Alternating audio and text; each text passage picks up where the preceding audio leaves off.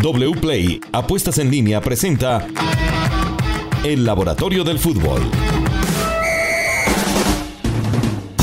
Hola, ¿qué tal? Bienvenidos. Este es el Laboratorio del Fútbol en una presentación de wplay.co Apuestas Deportivas. Una nueva semana para llevarles todo este contenido novedoso del fútbol visto de otra manera. Los rendimientos, los diagnósticos que nos van dejando los equipos y los jugadores de fútbol.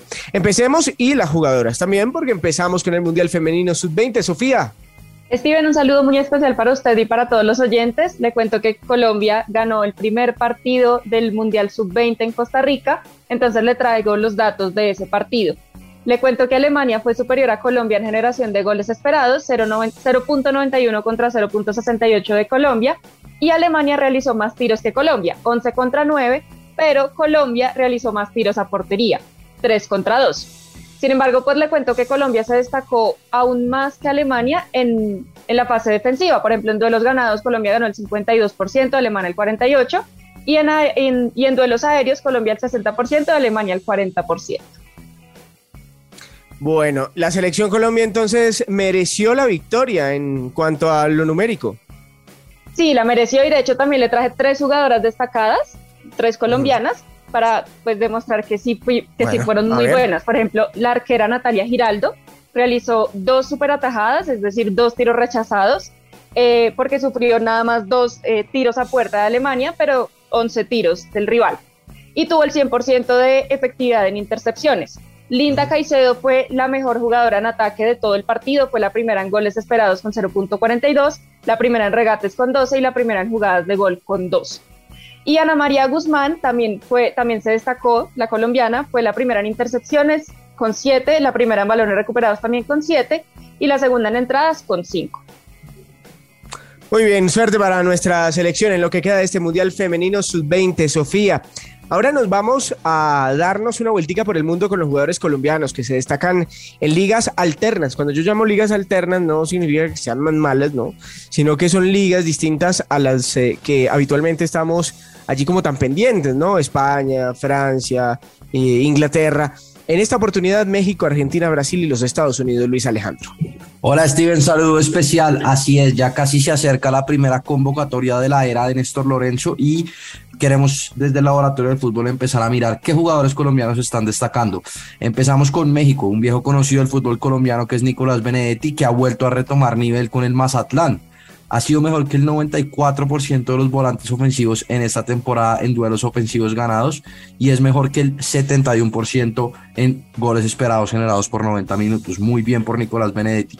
Otro que, otros dos que han estado en la órbita de la selección y han empezado muy bien este segundo semestre del 2022 en México son Estefan Medina en Monterrey y Jairo Moreno en León. Estefan Medina ya tiene dos goles en este campeonato, pero además de eso es mejor que el 96% de los laterales derechos en entradas ganadas y mejor que el 88% de laterales derechos en duelos aéreos ganados. Mientras que Jairo Moreno también se destaca en duelos aéreos, siendo mejor que el 75% de los laterales izquierdos y es el mejor lateral izquierdo de toda la liga en regates exitosos por 90 minutos y duelos ofensivos ganados. Eh, que ha demostrado su alta capacidad ofensiva eh, eh, y con León otra vez está retomando jugando casi todos los partidos en su posición natural como, como eh, lateral izquierdo. Por Argentina queremos destacar a uno que tal vez no se habla mucho, pero es Brian Castillón, el ex Independiente de Medellín en Unión de Santa Fe. Está teniendo una temporada muy buena desde que llegó Argentina. Lo comparamos con Sebastián Villa, del cual mucha gente habla, pero para sorpresa de, todos, los números de Brian Castrillón son mejores que los de Sebastián Villa en este segundo semestre. Tiene más regates efectivos por partido, más goles por partido, más asistencias por partido y la misma cantidad de jugadas de gol por partido. Entonces, pues es un jugador que, que es joven y que llama mucho la atención. Y finalmente en, en Estados Unidos nos quedamos con lo hecho por Santiago Moreno, el ex América de Cali, que es el mejor extremo de toda la liga en, oportunidades creadas y además tiene un gran aporte defensivo con su equipo. Es, el, es mejor que el 93% de los extremos en balones recuperados en campo contrario. Entonces son unos nombres a tener en cuenta que han empezado muy bien la temporada con sus equipos y vamos a ver si son parte de la convocatoria de Néstor Lorenzo ahorita en septiembre. Pues ya tiene jugadores, además todos, la mayoría muy jóvenes, eh, para escoger el técnico Néstor Lorenzo. Los jugadores colombianos ahora en las ligas que nos llaman poderosamente la atención, que son las grandes, eh, las eh, llamativas, la Liga de España, la de Italia, Luis Alejandro, ¿quiénes van a alzar la mano en esta temporada?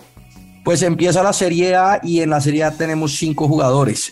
queremos destacar pues a los, a los conocidos, digamos a Cuadrado, que, la temporada pasada, la verdad, tuvo un gran rendimiento con la Juventus. Fue mejor que el 98% de todos los extremos de la Serie A en centros acertados y mejor que el 78% en oportunidades creadas. Eh, además, fue el, cuarto mejor de su, jugador de su equipo en ocasiones de gol convertidas. Un jugador muy, pues que le fue muy bien y sigue demostrando su valía en la Juventus. Esperamos que mejoren Muriel y Zapata en el Atalanta, que la verdad la temporada pasada no fue muy buena para ninguno, un poco más para Muriel Duván Zapata falló de efectividad de delantero, lo que se necesita en un delantero la temporada pasada. Generó 14 goles esperados en Serie A, pero marcó solo 10. Eh, de los, eh, es una diferencia amplia para un delantero goleador y esperemos que vuelva a tener la efectividad que le conocemos. Mientras que en España tenemos eh, a Falcao y a Johan Mojica. Johan Mojica, que la verdad la temporada pasada fue una de las grandes revelaciones de la liga, sonó para el Barcelona y con, esa idea hicimos una pequeña comparación con Jordi Alba y teniendo en cuenta la temporada pasada, curiosamente Johan Mojica tiene más, mejor promedio, balones recuperados por partido, de duelos defensivos ganados por partido y de intercepciones por partido que Jordi Alba. Jordi Alba lo supera todavía un poquito en ocasiones generadas, pero si lo comparamos con un super lateral como Jordi Alba, eh, los números de Johan Mojica siguen siendo muy buenos. Entonces serán los jugadores a seguir y esperemos que tengan una muy buena temporada. Esperamos todos eso. Ahora nos aterrizamos al fútbol colombiano. Vienen los partidos más atractivos de la fecha. ¿Cuáles son y qué datos tenemos, Sofía? Steven, pues si le parece, empezamos con Santa Fe contra Deportes Tolima. En relación a Santa Fe, le cuento que si tomamos en cuenta los últimos cinco partidos, ha generado más goles esperados que sus rivales en apenas dos de ellos. Mientras que el Deportes Tolima eh, ya no es fuerte como visitante, al menos no en las últimas fechas. De hecho, ha perdido sus últimos tres partidos en condición de visitante y en estos tres partidos le han marcado un total de 11 goles, pues también el 7-1 contra Flamengo en Copa Libertadores, pero ya no es como el fuerte del Deportes Tolima eh, ser fuerte, pues estar bien de visitante. Y le traigo un jugador destacado de cada, de cada equipo. Por Santa Fe, José Aja, que en la fecha pasada ganó el 83% de sus duelos totales, ganó el 100% de sus entradas y aportó cuatro recuperaciones y tres rechazos. Mientras que Raciel García no solo se destacó por su buen gol contra Jaguares, sino que fue el segundo mejor extremo izquierdo con más pases de finalización, fue el mejor extremo izquierdo en recuperaciones en campo rival y fue el segundo mejor extremo izquierdo en ocasiones generadas, teniendo en cuenta todos los extremos de la liga de la fecha pasada.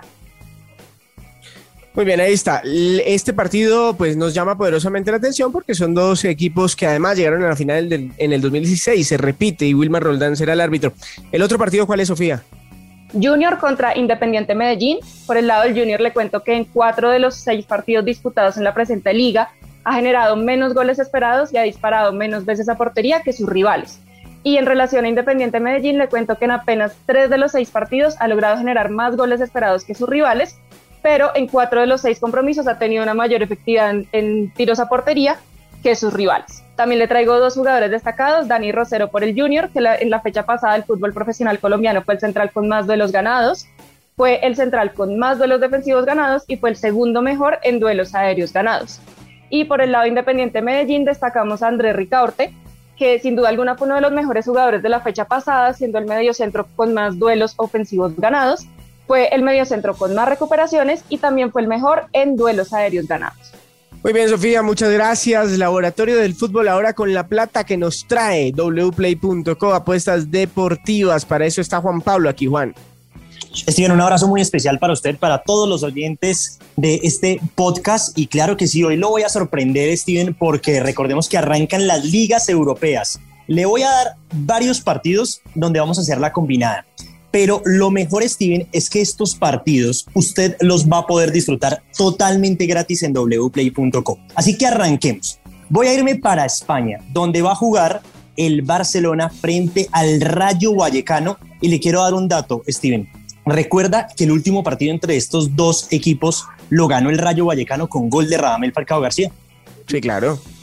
Pues la cuota del Rayo Vallecano está en 13 veces. El empate paga 6 veces y la victoria del Barcelona 1.22. ¿Usted por cuál se inclina? El Barcelona. Bueno, el Barcelona, que es favorito, paga 1.22. Después vamos a quedarnos ahí en España con el Real Madrid, que se va a enfrentar a la Almería. ¿Usted se va por el Real Madrid? Me voy por el Real Madrid. no quiero perder plata. Bueno, paga 1.44. Después nos vamos a ir a la Serie A, donde tendremos también partido totalmente gratis, Juventus frente a Sassuolo. Juventus es el favorito y juega de local. Nos vamos con ese. Arriesguémonos con el empate. Y nos vamos con el empate que paga cinco veces. Y voy a terminar con la Bundesliga, porque juega el Bayern Múnich frente al Wolfsburgo. Steven, y ese partido también lo vamos a poder disfrutar totalmente gratis. ¿Cuál resultado usted cree que se puede dar? ¿Gana el Bayern, empate o el, la victoria del, del Wolfsburgo? Otra arriesgada con el empate. Bueno, pagan 9.50 y tenemos una cuota, Steven, de locos. 83.44. Usted viendo todos los partidos en wplay.co y cuánto dinero le quiere apostar Steven. 50 mil pesos. Hijo de madre, chica, esto se, pone, se pone muy bueno. Se puede ganar 4 millones 172 mil 400 pesos apostando esos cuatro partidos, pegándole a los cuatro resultados y obviamente disfrutando los partidos total de gratis. No sé, Steven, si me faltó algo más. No, pues ¿qué, ¿qué más nos va a faltar con esa cantidad de plata que nos vamos a ganar, Luis? Alejandro, Sofía, Juan Pablo en este laboratorio del fútbol. Nosotros nos encontramos en ocho días con más aquí en una presentación de wplay.co con Caracol Radio.